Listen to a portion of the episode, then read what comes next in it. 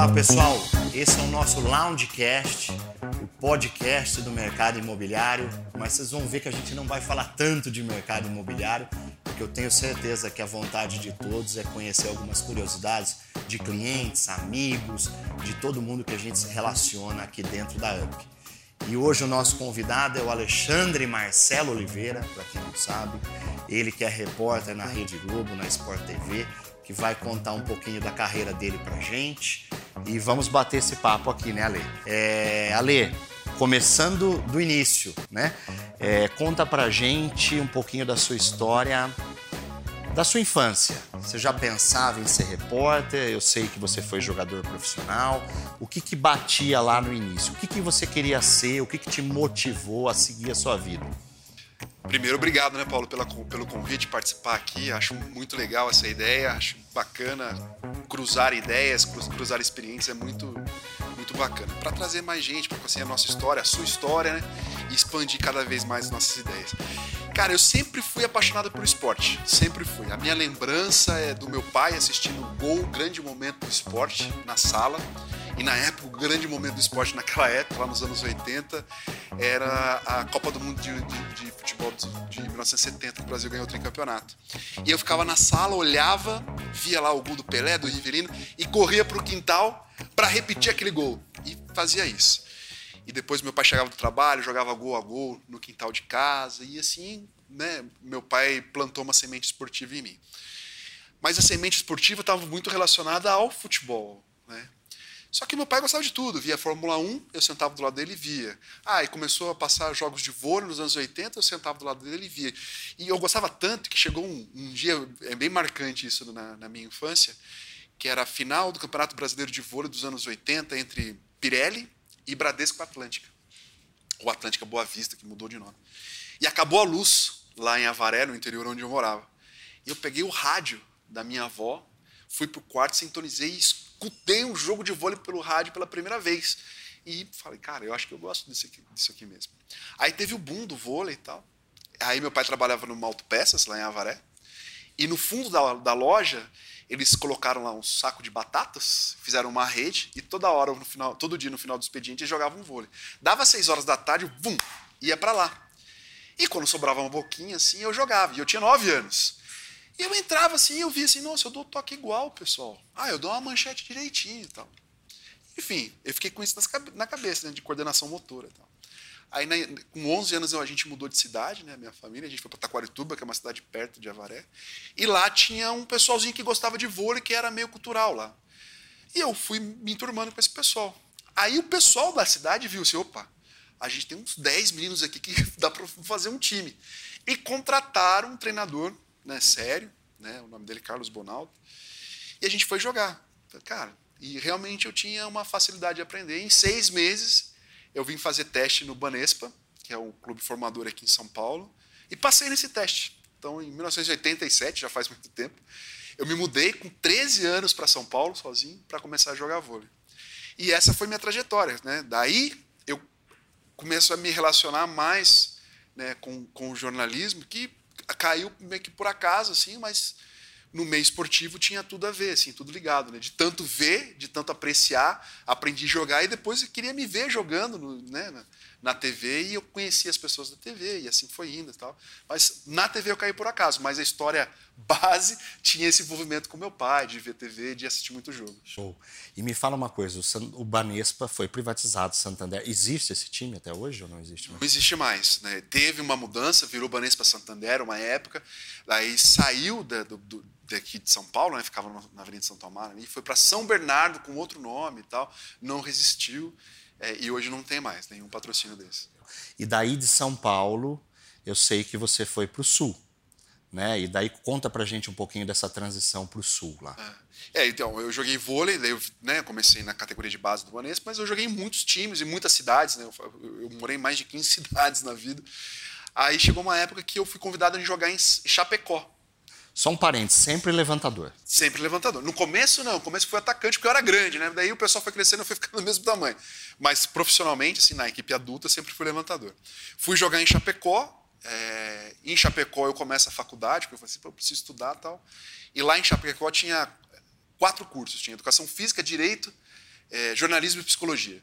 Falei, cara, educação física, tinha tudo a ver, né? Mas eu tinha 25, 24 anos, eu falei assim, cara, eu vou sair daqui velho, com 29 anos. Quem vai dar um emprego numa academia para mim, sabe? É a mentalidade que eu tinha na época. Eu falei assim, não, não vou fazer educação física. E que seria muito mais fácil, né? Por todo o histórico e tal, até para continuar trabalhando no vôlei, por exemplo. Né? Mas eu não pensei assim na época. Psicologia, eu falei assim, cara, eu sou péssimo amigo. Você chegar para mim assim, não, eu tô com um problema com a minha namorada. Eu falei assim, ah, é, beleza. Eu não, eu não sei o que falar, sabe? Não tinha dom. Direito eu achava meio chato, assim, tinha que ler muito e tal. Eu falei assim, vou fazer jornalismo. Sempre gostei de escrever. Eu tinha uma agenda que eu escrevia uns poemas. Depois eu fui ver que eu escrevia tudo errado, português mal feito, né? E depois que eu fui ver o que era escrever, quanta diferença tinha. Mas entrei no, no jornalismo, comecei a fazer e conciliei as duas coisas, vôlei e jornalismo. Tem até uma história engraçada, né, de, de ser cara de pau, assim. Na primeira semana de faculdade, eu fui fazer um piloto, que é um teste, para ser apresentador do Jornal do Meio Dia do SBT. Eu nunca tinha visto nada de televisão. E fui. Obviamente, não passei no piloto, né? não passei no teste. A diretora do programa falou assim: não, você fotografa bem, que é um elogio e tal, mas ainda está muito cru. Eu falei assim: cara, também acho, né? Porque eu não sabia nada. Tipo, para quem não sabe, né, o jornal é você lê um TP, que são as letras passando na câmera. Né? E na época lá, não era um TP, era lauda, era o papel aqui. Então você tinha que ler a notícia assim. Hoje o Paulo Gustavo entrevistou Alexandre Oliveira. Cara, eu não tinha a mínima intimidade com aquilo. Para mim um tormento. E claro, tinha nervosismo. Enfim, eu fui fazendo a faculdade, aí um time de Florianópolis me chamou para jogar, eu fui transferir a faculdade. E na minha turma de faculdade tinha uma menina que trabalhava já na TV. Ela chegou para mim assim, ó, tem um programa lá que o apresentador tá, saiu. E eu acho que você tem a cara do programa. Eu falei, cara, eu também acho. Acho que eu posso fazer.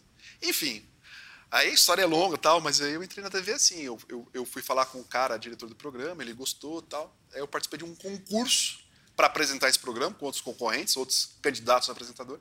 E eu ganhei o concurso. E eu comecei nesse programa. Era um programa jovem chamado Patrola, que, que faziam coisas de tipo, entrevista com banda, andar de skate, pular de paraquedas tal. É, só que eu fiquei pouco tempo nesse programa, daí eu fui transferido para previsão do tempo, e depois, na previsão do tempo, eu apresentei o jornal do o Bom Dia Santa Catarina, que é a versão do Bom Dia São Paulo, Bom Dia Rio, tal, em Santa Catarina. Tal. E continuei jogando. Aí, quando eu parei de jogar, isso já em 2005, eu comecei a comentar os jogos de vôlei para o Sport TV lá em Santa Catarina. Né? Os jogos aconteciam lá, transmissão no Sport TV, e eu comentava. Aí eu recebi uma proposta da Record, ótima, financeiramente, assim. Aí eu fui agradecer o pessoal do Sport TV pela oportunidade, né? Pô, eu tava envolvido e tal. Aí falaram, não, não, não, não, peraí, peraí, vamos fazer uma proposta para você e tal. Eles fizeram uma proposta para eu vir trabalhar num programa de vôlei aqui em São Paulo. Eu aceitei na hora, topei e tal. Aí o programa acabou em duas semanas, eu falei, e agora o que eu faço? Daí eu virei repórter na mesma semana, assim, na terceira semana, assim. É, foi, tô até hoje, 16 anos. Vamos pontuar algumas coisas aí que você falou. Primeiro, que fica claro, parece que você nunca deixou de abraçar uma oportunidade. Então, tudo que ofereceram para você nesse caminho, se abraçava e não importa estar preparado ou não. Aí eu, eu cito sempre uma coisa para os meus alunos: o feito é melhor do que perfeito, né? O fato de você ter uma oportunidade, eu vou lá me arriscar. Segunda coisa, gente, o Alê foi campeão brasileiro de vôlei quando você. Que esse, foi, esse que ano foi o Campeonato 2003, Brasileiro? 2003, 2004, a temporada 2003, 2004. É, foi um ano antes de você aposentar, vamos dizer assim. Exatamente. Um ano antes de aposentar. Então foi campeão brasileiro e isso te deu uma exponência assim para continuar com a TV, alguma coisa ou você acha que não influenciou nada? Não, era meio paralelo assim. Eu acho que a, a minha continuidade jogando foi muito assim, porque eu trabalhava na TV e tinha uma rotina alucinada, né? Eu acordava às quatro da manhã, trabalhava até às duas, treinava das quatro às sete, ia para a faculdade, né, quando eu estava na faculdade depois, e dormia às onze da noite, meia-noite e tal, e essa rotina. E o time me usava muito como exemplo, porque acontecia um negócio muito interessante, assim, é... quando o trabalho vira prazer, eu acho que você falou corretamente, assim, a oportunidade surgiu, eu tinha que agarrar e vou aprendendo, pô, e daí o, o mal feito vai virar perfeito, né, porque eu vou aprender a fazer, porque eu quero aprender a fazer, né. Acho que é um processo interessante de aprendizado. Mas eu já sabia jogar, claro, tal, né? Jogava em alto nível. Só que aconteceu o quê? Quando eu trabalhava na TV, o vôlei virou muito prazer. Que eu jogava por puro prazer. Eu não precisava mais jogar, eu tinha uma, uma outra profissão. Mas eu jogava porque eu gostava muito. Então eu ia para o treino, eu jogava como se fosse meu último treino. E isso mudou muito a minha performance. Eu comecei a jogar muito melhor. E virava muito exemplo. O cara acorda às quatro da manhã e tá correndo desse jeito, sabe? Tá aquilo. Cara, eu vou correr atrás. E meu técnico via isso e me mantinha, assim. Acho que muito, muito por isso. E eu acho que a resiliência, acho que é uma coisa que eu tenho muito forte, assim. Tipo, de... Ah, vou aprender a vender apartamento, né? Pra virar corretor. Cara, primeira semana eu não vou saber nada, mas eu vou insistir. Eu vou aprender, eu vou pegar referências, eu vou ver o que você faz, eu vou ver seu curso, eu vou ver seu vídeo, eu vou ver orientação, eu vou ver como um colega faz e vou puxando o que eu acho de melhor e vou tentando né, criar um, um, um modelo para mim que funcione para o meu jeito. E assim é em tudo, né? E é assim em tudo. A reportagem que eu faço hoje, pô, peguei referências com outros caras. Como é que o cara narra, como é que o cara fala, como é que o cara faz a passagem, como é que o cara entrevista. Ah, para você criar um modelo. Hoje eu tenho o meu modelo de trabalho. Eu acho que funciona porque eu criei minhas referências, né? Eu busquei referências. Acho que isso é Legal, é e criou a sua própria. E criar a minha própria. Legal. E daí você foi para a Sport TV, né? E na Sport TV você teve um programa, o Arena. Correto? Quanto tempo foi no Arena? Eu fiquei de 2012 a 2015, três anos. Aí ah, gostou dessa? Maravilhoso, era uma baita, foi um baita aprendizado. É, primeiro que é um programa de debate, né? Não é uma entrevista, está debatendo. Tinha entrevista que a gente entrevistava jogadores, técnicos, né? atletas tal, mas tinha os debatedores, comentaristas. Então você tinha que provocá-los, né? Às vezes eu tinha que discordar de uma coisa, falar que eu discordo de uma coisa, mesmo concordando, para criar um clima. E isso te dá muita base, pensar o cara está falando, eu tenho que pensar na próxima pergunta, tem que ser agilizado. Tinha muitas vezes que eu estava pensando assim, daí eu dava uma viajada, esquecia a pergunta e deixei criar outra né, te dá um, uma bagagem para fazer isso. E é um programa, um programa diário, você tinha que ter muita informação, muito estudo, tinha que falar, sei lá, dos 20 clubes da Série A, você tinha que ter pelo menos três, quatro informações daquele time para fazer poder fomentar uma discussão. Então te dá uma bagagem violenta para fazer outras coisas. É uma baita experiência. Estou passando por isso, tá, pessoal? Aqui nessa entrevista. É Já estou pensando é na próxima. É isso, é isso. Mas vamos lá. Daí de lá, hoje você está na Rede Globo. Uhum. Que faz parte ao mesmo grupo, né? Isso. Sport TV e Rede Globo. É, não tem diferenciação, né? A gente atende os programas do canal fechado e do canal aberto. Ah, tá, legal. E daí eu sei que você também teve um período fora do Brasil. Conta pra gente um pouquinho essa experiência. Então, eu fui correspondente internacional na França, meio que por acaso na França, né? Eu fui convidado para ser correspondente em Portugal. E daí eu cheguei em Portugal, tal. E daí o Neymar foi contratado pelo PSG e saiu de Barcelona, saiu da Espanha e foi para a França. Nisso os meus chefes falaram: não faz sentido você estar em Portugal, você vai para a França. Aí eu fiquei lá 18 meses. E foi uma experiência de trabalho fantástica, né? Porque eu fazia tudo. O escritório da Globo na Europa, né, em Paris, na França, era eu. Era a minha casa. Então os equipamentos ficavam todos comigo, a produção era feita comigo, a parte burocrática de comprar nota, contratar cinegrafista, tal, era tudo comigo. Então te dá uma outra concepção do seu trabalho. E a agilidade também. É, é uma coisa que eu bato muito na tecla, assim, porque tudo é por tempo na TV, né? Então eu tenho que fazer um VT de dois minutos, mas eu tenho que entregar daqui a uma hora. Né? Eu saio, faço a gravação tal, eu tenho que fazer todo esse processo. Então tem que ser ágil. E lá, por causa do fuso, às vezes eu tinha que entregar muito rápido. E como eu tinha que fazer muitas outras coisas, então eu fiquei eu, eu criei um processo para mim que eu agilizava muito as coisas. E o mais fantástico de tudo, né, quando você fala que você morou trabalhando na Europa, são os eventos que você cobre. Eu cito, vou citar um para você. Eu estava no estádio, na transmissão da Globo, no gol de bicicleta do Cristiano Ronaldo contra a Juventus. Pô, que é fantástico. Eu estava no estádio, eu vi ali ao vivo. Né? Eu vi um jogo do Messi, do Messi contra o Chelsea, Barcelona e Chelsea, que o Messi fez três gols e acabou com o jogo na Liga dos Campeões. É, cara, e assim, e assim vai, né? Tava na, na, na Copa do Mundo, eu tava na França. A França foi campeã da Copa do Mundo. Eu tava na apresentação do Cristiano Ronaldo na Juventus. A cidade inteira mobilizada, uma baita festa e tal, sabe?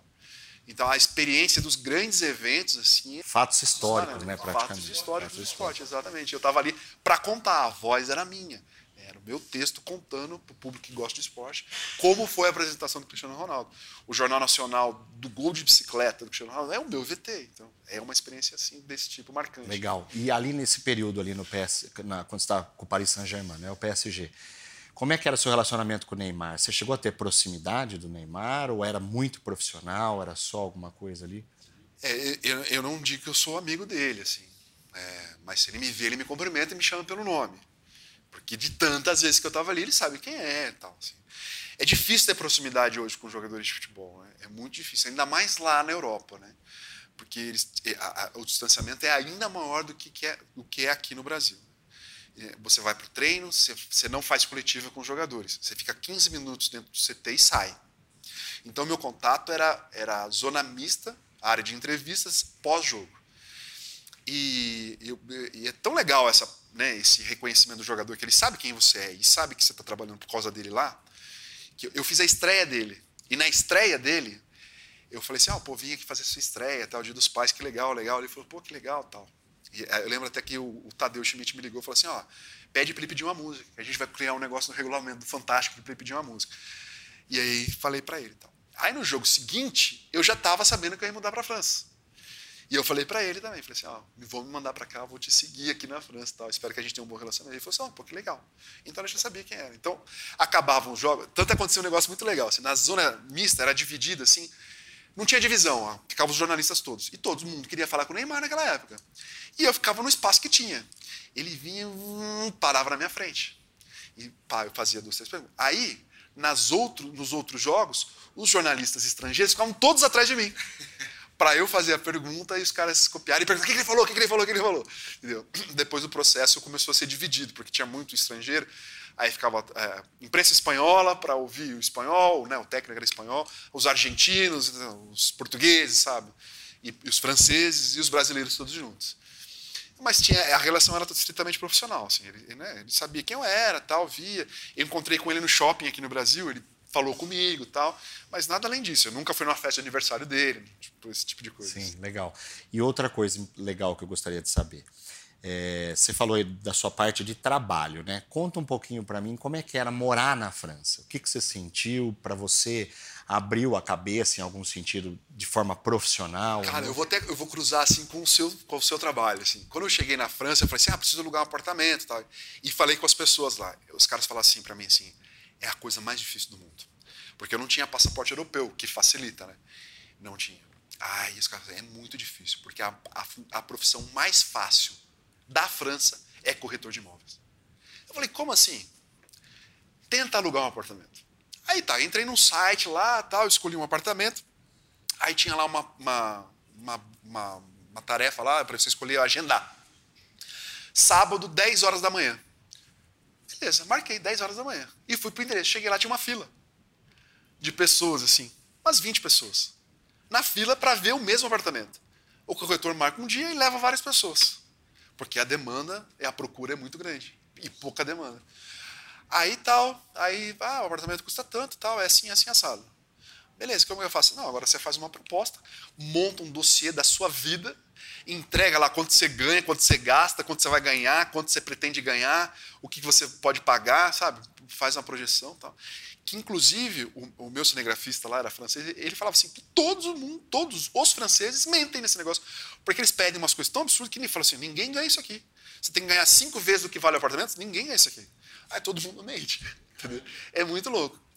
E tanto que eu consegui alugar meu apartamento é, brigando com o corretor. Porque eu, eu, eu fiz várias propostas, e ele não me respondia. Não me respondia. Um dia eu perdi a cabeça assim, falei assim, cara, vou dar uma dura nesse cara. E escrevi um e-mail brigando e tal. O cara me respondeu, falou assim, pediu desculpa. Pode escolher o apartamento. Eu tinha feito duas pode escolher o apartamento que você quer. O apartamento é seu. Esse ou esse. Tinha um dois, assim. Aí eu escolhi o apartamento. No outro dia eu estava morando. Aí o processo é rápido. Mas isso que você está falando parece que ele tem um, um, um, poder de decisão em cima da locação? Cara, ele. ele Ou o relacionamento, você acha, dele não, era é, muito é, bom? É, ele, é, ele passa para o pro proprietário, o proprietário vai escolher aquele que tem mais condições financeiras de não dar problema para ele. Entendeu? Daí as pessoas mentem, mas é um processo meio esquisito. Assim. E uma pergunta curiosa: teria um prazo mínimo, como no Brasil? A gente tem contrato de temporada? Ou um contrato... É temporada, é temporada. Eu fiz de dois anos, por exemplo, e porque eu ia ficar dois anos, só que a proprietária pediu o apartamento um ano. Ela, ela pediu de volta. O filho dela morava no apartamento, saiu, eu fui morar, outro filho ia morar no apartamento. Ela pediu. Mas é, o processo é igual, contrato anual. Assim. podia, podia ser assim. Mas, é, mas tinha umas coisas assim, é, por exemplo, eu tive um prejuízo que eu não sei nem se a culpa é minha, por exemplo. É, é, Punesse, que chama, é percevejo. Tem, tem, tem problema de percevejo em Paris. Que é um bichinho tal, né? Nos Estados Unidos é o bad bug. Que a gente que é o mesmo é bicho. o mesmo bicho, exato. É o mesmo bicho. Aí, cara, teve percevejo no meu apartamento, mas eu não, nem percebi. Aí eu vim embora pro Brasil, né? Eu, eu, tipo, entreguei a chave, mas o contrato ia vencer e tal. Ela falou assim: ó, o meu sofá tá totalmente tomado por cerveja, você vai ter que me dar outro sofá. E é uma coisa pública, tipo assim, é, é, é Paris, não, tipo, não fui eu que taquei fogo, fui lá e taquei fogo no sofá, sabe? Daí eu tive que pagar outro sofá para elas. Caramba. Engraçado, gente, para quem não sabe, nos Estados Unidos tem muito isso também, o bad bug, né, que a gente fala. E o bad bug é, é tipo uma pulga, tipo é uma mistura de uma pulga com um cupim. E eles infestam assim os apartamentos. Engraçado que são regiões mais frias, né? Lugar que neva, tal, tem isso. O que me chama a atenção, lugares quentes, eu nunca ouvi falar. Posso estar equivocado, mas por exemplo, a Flórida que eu trabalho, eu nunca ouvi falar. Nova York que eu trabalho, tem esse problema. Também você tem que fazer uma vistoria anterior que você pode pedir até um tipo de detetização, se possível, com certeza na França deve existir isso, você não sabia, né? Isso, e eles fazem essa detetização para eliminar esse tipo de praga, mas legal saber disso. Legal, você ficou lá então, você teve que entregar em um ano e depois você teve que alugar outro, então. É que eu vim embora. A ah, daí você veio casou embora. certinho porque eu pedi para voltar antes, né? Você pediu para voltar. E daí voltou, chegou aqui, Globo. Globo voltou a ser repórter sim, é, de campo. Agora, uma coisa legal, de toda essa história aí, eu sei que a gente não está sendo muito detalhista nela, né? Que tem muitos pontos para falar. Conta aí para o pessoal algo. Você falou aí que essa parte do corretor muito legal te marcou, mas é, agora conta para a gente assim a pessoa que você entrevistou, que você que, que, tremeu as suas pernas, aquela pessoa que a gente fala assim, nossa, eu, se eu sentasse com essa pessoa para conversar, seria um divisor de águas na minha vida. Teria uma pessoa? Não sei nem se tem, ou uma situação poderia ser. É, eu acho que eu vou contar da minha primeira entrevista, porque eu estava muito nervoso, e você vai entender. Minha primeira entrevista com uma pessoa conhecida foi com o Lobão, o cantor. Ah, eu fui para entrevista tal, e ele estava criando um negócio sobre mídias alternativas. Tem muito tempo, né? Hoje tudo é mídia alternativa. Eu perguntei para ele assim: ah, Lobão, explica para a gente o que é mídia alternativa para colocar na, na, boca dele, queria dizer assim. Aí ele falou, só que eu levei junto, né, a produção tal, levou um guitarrista, um cabeludão, um japonês cabeludão, que ia falar umas coisas com ele, perguntar tal. Aí o Lobão, nesse mídias alternativas, né, que ele estava dando explicação, ah, são locais onde você pode colocar seu trabalho que fogem das grandes gravadoras. Isso em Floripa. Isso em Floripa ainda. Aí, aí ele, no meio ele falou assim, cara, por que as pessoas precisam tocar música brasileira? vendam suas guitarras, comprem cavaquinhos, banjos. Aí o guitarrista ficou meio bravo. Ele falou assim, mas por que vender? Então, por, por que não pode, não sei o quê? Eles começaram a discutir. Aí o Lobão pegou o microfone na minha mão, assim, Fá! e começou a discutir com o cara aqui, assim, e eu no meio, assim, não peguei mais o microfone até o final da entrevista. Imagina. E eu fiquei desesperado, falei assim, como é que eu vou chegar lá e falar assim, então, o Lobão pegou o microfone da minha mão, eu não entrevistei mais ele, cara, o que, que eu faço, cara? Aí os caras deram um jeito lá tal, mas eu fiquei desesperado por essa, por essa coisa. Existe é, esse vídeo em algum lugar? Não, graças a Deus. Nem no YouTube, não, nada? Deve, deve, ter no arquivo da, da TV tá. lá, mas não, ninguém jogou no, no, no YouTube. Uma, é, uma, entrevista, são duas entrevistas diferentes, assim. Eu fui para Jamaica entrevistar o Bolt, Usain Bolt. É, eu já tinha entrevistado ele outras vezes e tal, mas era a entrevista que ele estava falando que iria aposentar, então era uma entrevista que eu fiquei lá uma semana, um campeonato de, jamaicano de, de escolar, de onde surgiu o Bolt e tal, assim. E ele é um cara muito fanfarrão, assim, muito fanfarrão, assim, e ele zoa você no meio do começo. Então você tem que ficar muito ligado, tem que prestar muita atenção no que ele fala, assim. Mas foi muito marcante por causa do momento. Eu entrevistei ele a primeira vez quando ele bateu o recorde mundial dos 100 metros raso, no Mundial de Atletismo em Berlim. E foi maravilhoso, foi fantástico. Eu entrevistei o pai dele, sabe? A história é muito boa também nesse dia, assim. E foi mu muito legal, assim, porque tinha uma carga emotiva. Pensa assim, o recorde dura até hoje. E eu tava lá, tipo, eu ligava os meus amigos da, que moram na Europa e falavam assim, o que você está fazendo no canal do Eurochannel? Porque no canal internacional tava eu, o Bolt, o pai e a mãe e eu com o microfone em cima, eles comemorando, assim, sabe? Então foi muito marcante por causa disso. Mas uma entrevista que me marcou muito, assim, foi quando eu estava na França. eu entrevistei o Lilian Thuram, que foi um jogador de futebol né, na seleção dos anos. que foi campeão do mundo em 98. E ele faz um trabalho contra o preconceito, de racismo, assim, fantástico, assim, cara. Cara, para falar com o cara, você tinha que estudar, sabe? Tipo, tão cheio de, de, de, de conteúdo mesmo que o cara tinha, assim. E me marcou por causa disso, assim. E nessa entrevista ele falou assim que o Pelé não luta contra o preconceito racial. Assim. E foi legal porque a entrevista repercutiu muito aqui no Brasil, sabe? Porque as pessoas foram falar com o Pelé, foram perguntar para ele e tal. Então marcou muito. Então, e, e, e tanto que foi lembrado assim como a, a, entrevista do ano de luta com preconceito e racismo mais importante daquele ano. Assim. Então ficou ficou bacana assim. Não, não, é uma coisa assim, né? Ah, o Churran talvez as pessoas não conheçam tanto, né?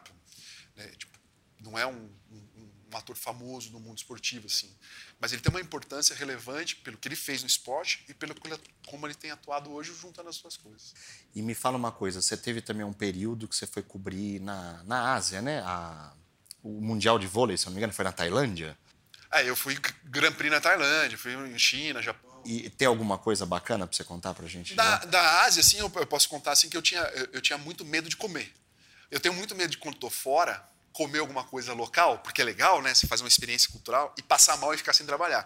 Então eu lembro assim, eu fui para o Egito e o nosso motorista era egípcio e tal, e ele, pegava a gente no hotel e parava numa barraquinha e comprava o café da manhã dele. E ele comprava lá tipo uma tort, um, um biscoito feito de feijão, né? E ele falava que era uma delícia. Eu falava assim, cara, será que eu como? Será que eu... E eu ficava comendo e eu acabei não comendo. Não comi. E na China, eu lembro que eu levantava assim, ia para o café da manhã do hotel e todas as coisas boiavam. Era tudo uns, umas massinhas boiando numa água morna. Assim.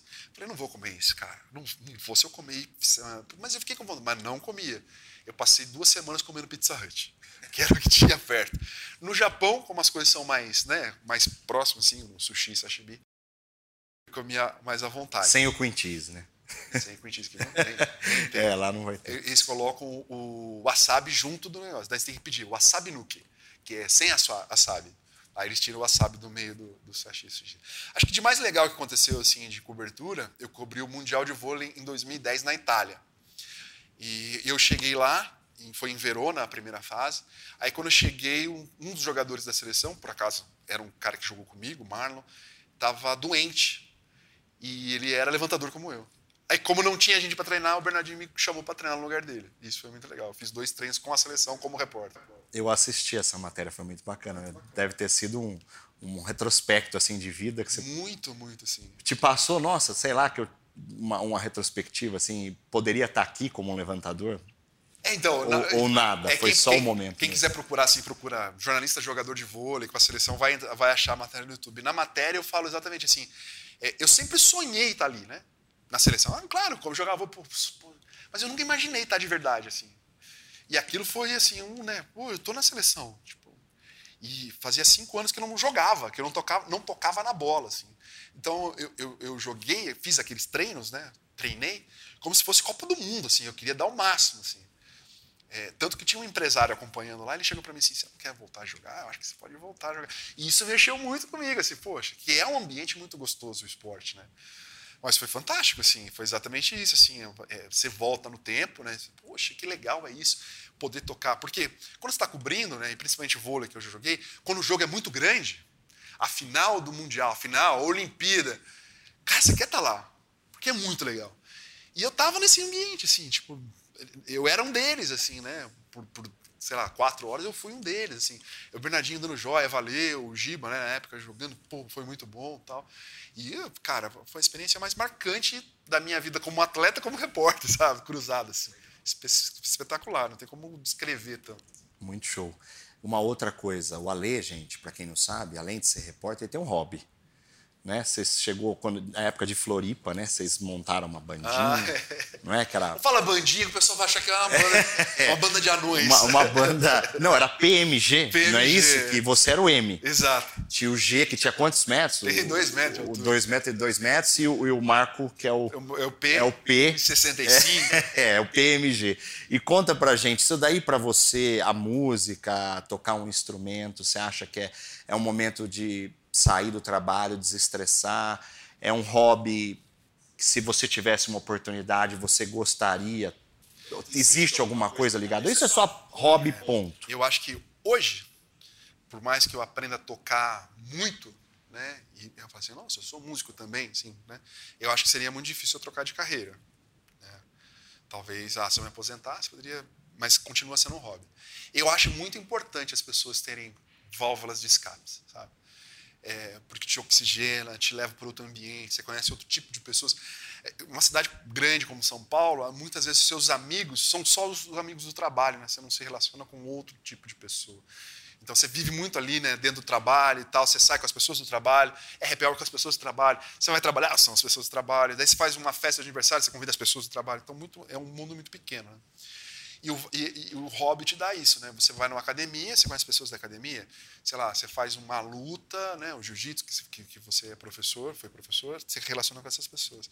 E te dá é, outros prazeres, né? Te dá outra maneira de ver as coisas, e você se desliga um pouco do seu compromisso profissional. Né? Eu, eu, trabalho muito com a parte criativa, né? porque eu escrevo, tenho que pensar na imagem, no, no roteiro e tal. E, e, a música também, de certa forma, ela é criativa e, e, e prazerosa, é legal. Assim. Para mim, serve como isso. Assim, é, é, acaba sendo um exercício criativo fora do meu trabalho que eu posso oxigenar minha cabeça e pensar em coisas ali dentro. E, e, me relacionando com pessoas diferentes, né? Tipo, ah, hoje eu tenho uma prática de banda, que eu conheço uma pessoal de banda. Na banda tem um menino de 22 anos, um músico profissional que toca absurdamente, assim, que sabe muito de música, é o cara que é o professor, e tem um cara que trabalha no mercado financeiro. Sabe? Então a relação é totalmente eclética, né? Eclética. Ela é muito então, democrática. Você, é, e ali todo mundo tem uma paixão. E ter paixão isso é muito importante, eu acho. Né? É, acaba te, te movendo de uma forma diferente para o seu conteúdo profissional no futuro. É uma coisa que não dá para a gente cortar desse bate-papo. Conta para a gente o que, que a pandemia foi para você, no seu lado profissional, no seu lado pessoa, sozinho, afetivo. Você tem filha. Conta pra gente o que, que mudou para você. Mudou alguma perspectiva de vida, de carreira? Cara, eu, eu, eu é, com certeza muitas pessoas vão pensar da mesma forma. Primeiro, assim, é, no trabalho não mudou muita coisa, porque eu continuei trabalhando, né? Eu continuei indo para rua. Né?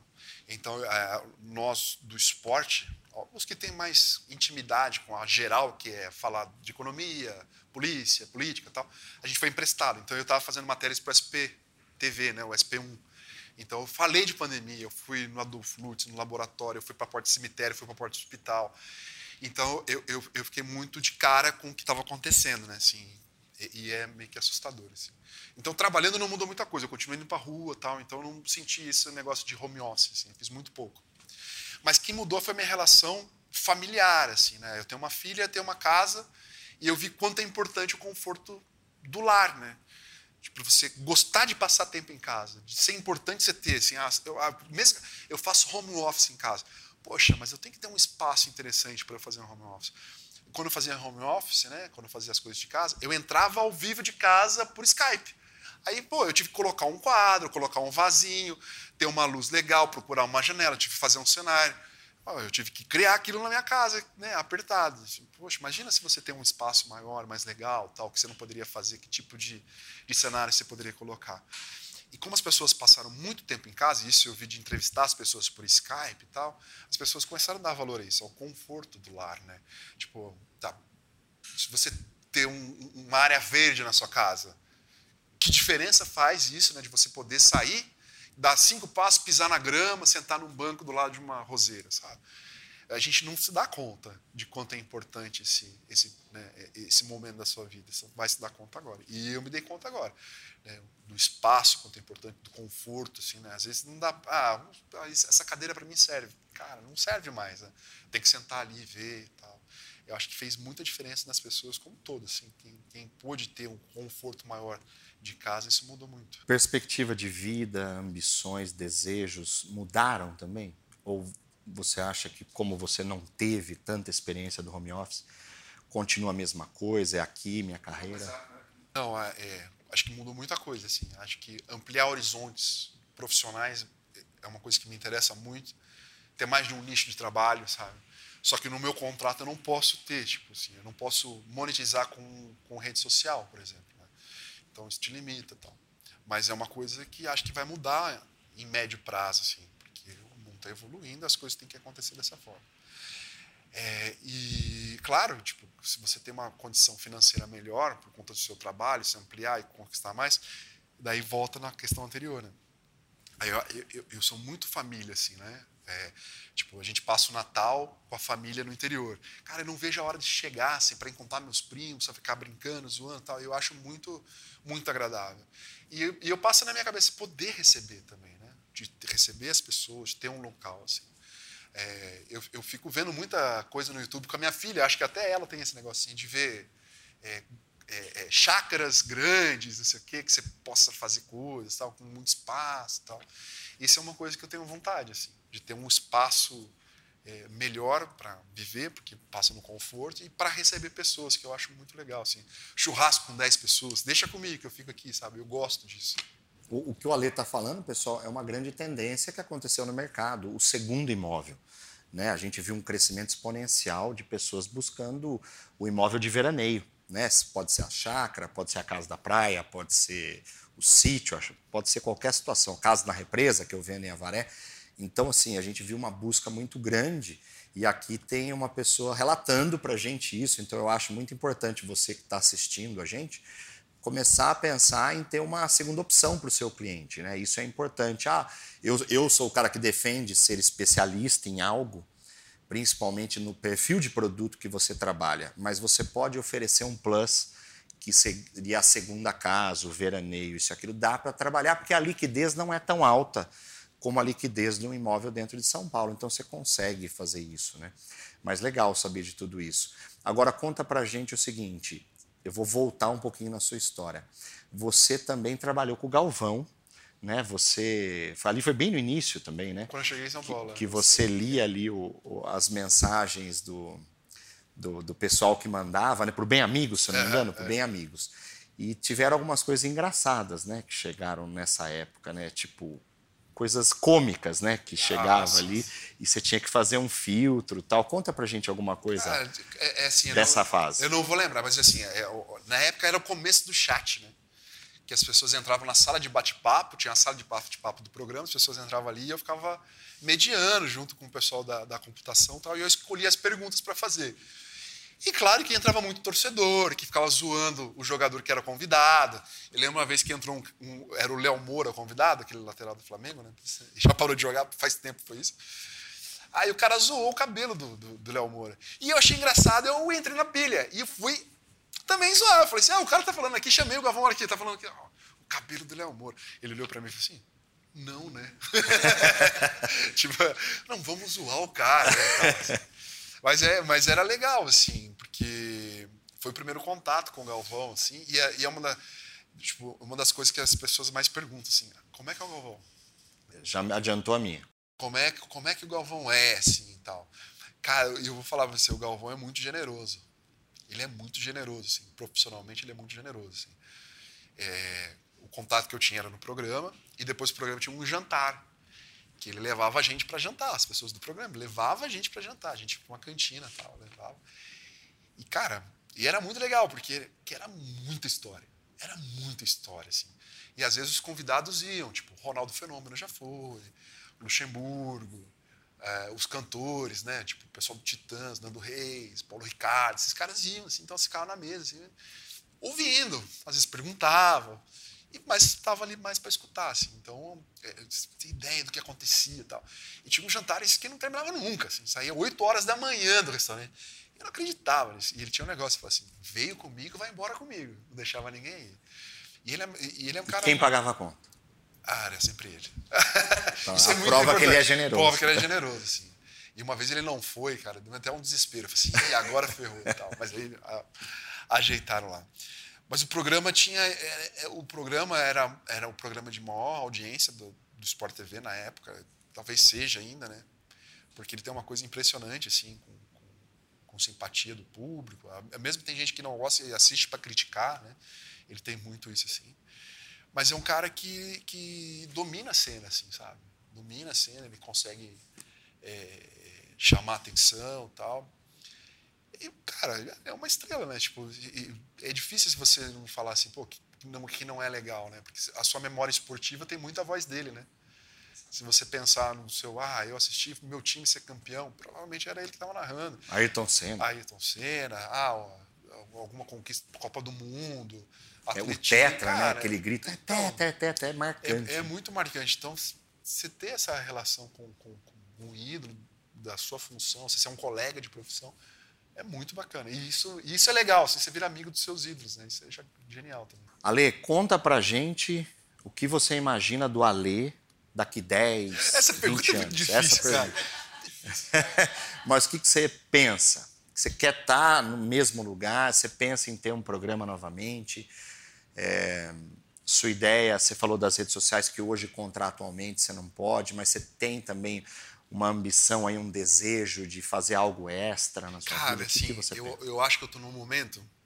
É, é, é, essa pergunta é muito difícil, né? Porque você faz entrevista de emprego, o cara fala assim: você imagina daqui cinco anos? É, é muito difícil. Hoje, né, quando a gente está gravando o podcast aqui, eu tive uma pesquisa de engajamento do trabalho. E lá estava perguntando por quanto tempo você acha que você vai continuar trabalhando aqui dentro? Tem, tem as opções e tal. E eu falei assim: mais de cinco anos. É, porque a minha empresa é muito boa, né? Se você pensar na minha profissão, cara, é a maior empresa que tem. É o maior interesse de você trabalhar, continuar trabalhando lá. E eu me imagino trabalhando lá, só que em outras funções. Eu acho que eu estou numa fase que eu posso passar a minha experiência. Então eu teria que ser mudar de função. Ser um chefe de reportagem, é, ser um chefe de, de, de, redação, sabe? Ajudar as pessoas que estão começando, passar esse tipo de coisa. Assim. Eu acho que passa muito por isso. Assim. Lembrando que o Faustão era repórter esportivo, como era, você. Era, era, né? era, era, era, era, de rádio, é. era de rádio, era de rádio.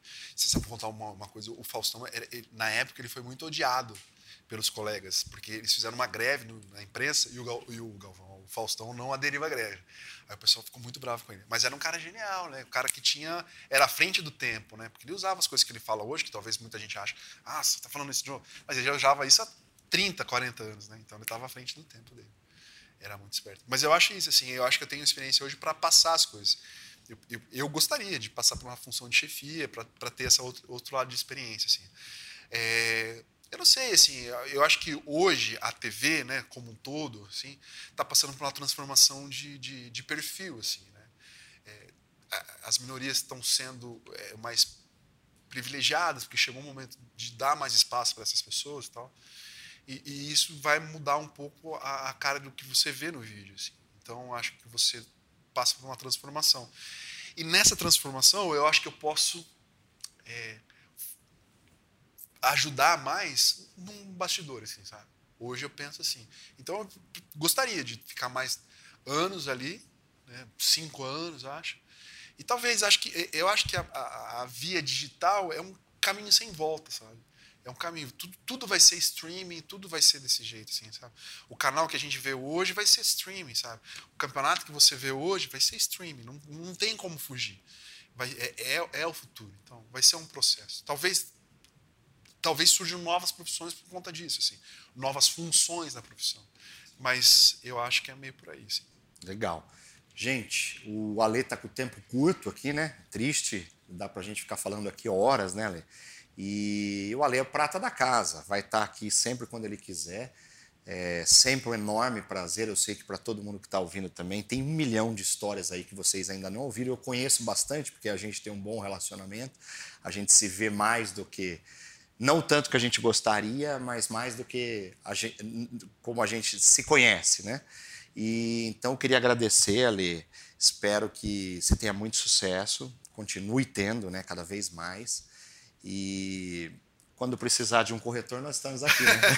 tomara que eu precise logo, tomara que eu tá precise vendo logo. que ele quer a chácara tal? Pô, é, já tô aqui ligado com isso. Qual chácara que eu vou vender para ele?